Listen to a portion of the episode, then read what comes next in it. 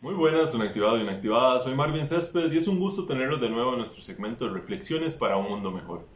En este segmento hemos estado referenciando o hablando sobre las distintas culturas o los distintos modelos que tenía cada cultura que nos podrían ayudar a mejorar nosotros como seres humanos, a mejorar nuestra sociedad y, y los ideales que tenían cada una de estas culturas.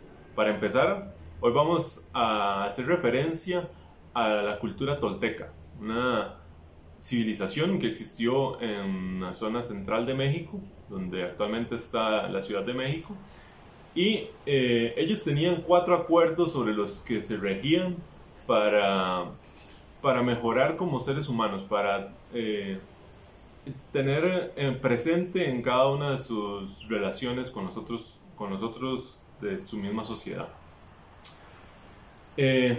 Dentro de estos acuerdos, el primer acuerdo decía, sé impecable con tus palabras.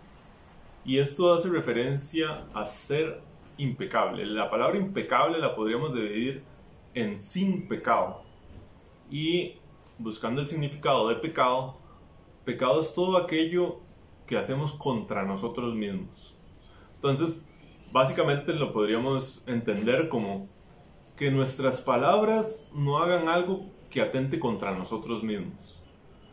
Por decirlo de otra forma, que nuestras palabras no sean las que eh, hagan que las personas duden de nuestra confianza o duden de nuestra voluntad o de nuestra, de nuestra forma de actuar.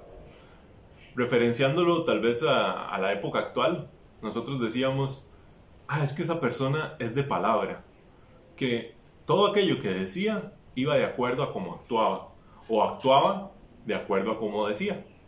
Entonces, básicamente es, podríamos reflexionar en que nuestras palabras vayan de acuerdo a nuestros ideales, a nuestras creencias y podamos ser o dar fe de que se puede tener confianza en nosotros, no solamente por lo que decimos, sino por la forma en que actuamos.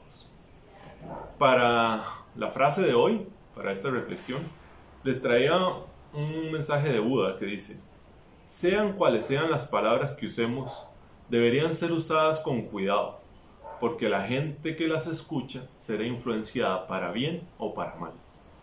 Así que actuemos de acuerdo a lo que decimos y cuidemos todo aquello que hacemos.